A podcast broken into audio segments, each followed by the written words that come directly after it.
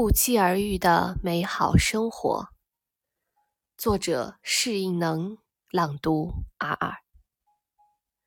你想要的答案，生活总会给你的，但不一定很快就告诉你。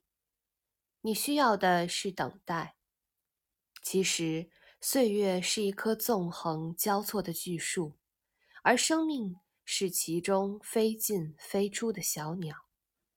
如果有一天你遭遇了人生的寒风冰雨，你的心已经不堪承受，那么也请你等一等。要知道，这棵巨树正在生活的北风处，为你营造出一种春天的气象，并一点一点靠近你。只要你努力了，回报不一定在付出后立即出现。只要你肯等一等。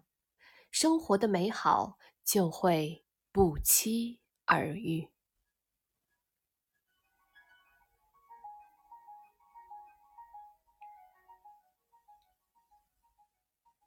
大家好，我是你们的主播尔尔，我在远隔万水千山之外的德国，用声音带给你们祝福，祝大家新年快乐！